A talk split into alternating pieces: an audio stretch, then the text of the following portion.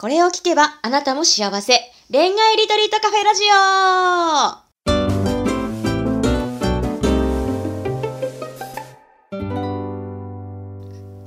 こんばんは、ラジオパーソナリティのペクです。この番組は毎回アラサー女子の様々な恋のお悩みを一瞬で解決する魔法のラジオです。それでは、オールアバウト恋愛ガイドの久野浩二さん、ボイジャータロットセラピストのバリさん、本日もよろしくお願いします。はい、よろしくお願いします。お願いします。はい、えー、今日のテーマはですね、好きな人に女友達が多くてもやもやするです。じゃあ、これは、マリさんにお願いします。いや、もやもやするよね。ねイライラ、イライラするわ。イライラする。これね、でも女友達多いからもやもやするとか、イライラするっていうよりも、その女友達との接し方だと思うよ。うん。うん。なんかほら、なんていうのかな。兄貴みたいに慕われてたりとか、うん、本当に頼りになる人とか、異性として見られて、えっと、女友達が多いとかじゃなくて、その女友達との距離感と女友達との質によると思います。ああ、なるほどね。確かに、うん、結構距離が近かったらどうなんですか？いろんな人と。距離がね、だからその距離の取り方。近くても、同性同士な感じ。うん、ああ。とかだったら、そんなにね、多分もやもやしないの。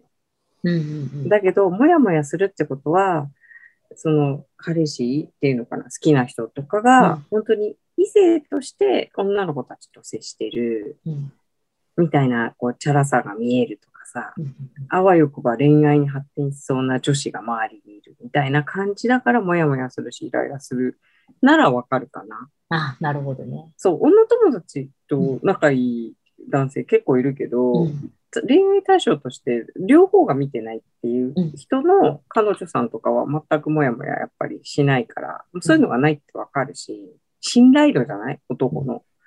かなと思いますけど、どうですかね、小津さん。うん、そうですね。これ逆 逆の立場で考えると、うん、でもやっぱり嫌かもね。うん、や、や、嫌は嫌だ。嫌、うん、だよね。だから多分あの僕はちょっと仕事柄っていうのもあって結構女性の人がすごく周りに多いというか、うん、形だったんですよね。結婚してからとかも、そうそう。だけど自分ではほらなんか全然すごいちゃんとした あのもちろん線引きじゃないけど全く全然そういう恋愛対象としてこうではなかったから、まあ、自分の中で全然悪気はないというかあれはあるけどでもやっぱり自分が逆の立場だったらどうかなって思ったらうんやっぱり2人のさっき言った信頼関係みたいのができてないとちょっと厳しいかもしれないですよね。勝手になんかその、うん、まあ、例えば僕が逆でもしその僕の奥さんとか彼女がそういう男性に常にこう囲まれているような形だとするとちょっと勝手に勘違いしちゃったりとかするじゃん。ちょっと仲良く話したりとか、ねなんか LINE とかでこうまあチョコで話してたりとか、うん、いろいろしてたらなんかうんなんかその自分がもう疑い始めちゃったりとか、うん、何かあれするとちょっともう難しくなっちゃうんじゃないかなと思うんですよね。うん、なんかみんながみんなそういうふうに見えてきちゃうみたいな。感じになるから、ちょっと、うん、結構難しい問題、うん、かもしれないですね。うん、そうそう。だけど、うん、でも、でもやっぱり一個の目安としては、うん、やっぱりその二人のさっき言った信頼度だったり、えっ、と、あとは、やうん、まあその、その人ができるかどうかわかんないけど、やっぱりもう、うん、肝が座ってるかどうかみたいな、そういうのもあるんじゃないですか。うん、だから、あの、いやいや、もう本当にそれで、あの、離れていくような、こう、あれだったら、うん、まあ、別にそれは、もうそ、それまでみたいな感じとか。いらないみたいな。うん。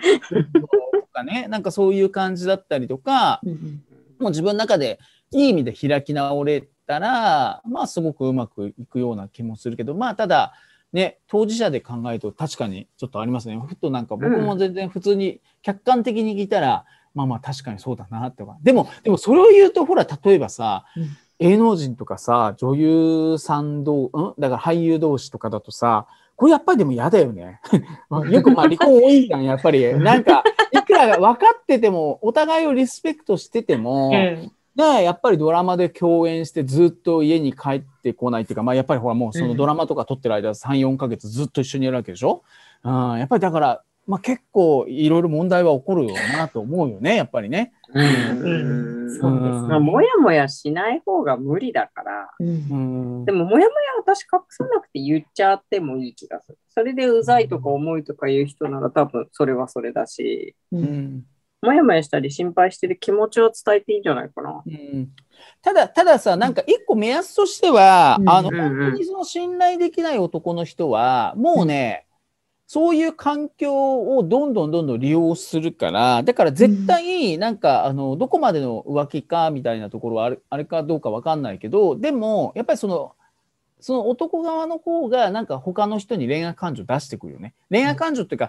好きとかじゃないけどちょっとやましい気持ちとか。うん、うん、だからそれが一回でも発覚するっていうことはそういう人なんだよね。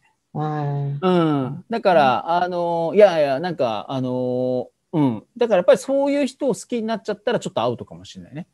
うん。うん、それは一回でもね、やっぱり裏だ、だからこそやっぱり裏切れないっていうところあると思うから、それを裏切っちゃうっていう人、簡単にそういうふうに裏切れちゃうっていう人は、うん、やっぱり、うん、僕はやっぱりちょっと別れた方がいいかなと思う。うん、付き合ってる段階ならもう別に捨てちゃっていいと思うんですけど、うん、結婚してから分かったっつったらあれだけどさ、いろいろ大変だろうけど、付き合ってる段階だったらもう、そう。で、もちろん、もちろんほら、自分が好きだからさ、あの、追いかけたい、やっぱりね、そうであってもすがりつきたいっていうんだったらもうそれは一つの恋愛の形だから、もうホストを好きになっちゃったのと同じパターンだよね。ああ、なるほどね。うん。それでも好きだったらもうしょうがないっていう。しょうがないけど。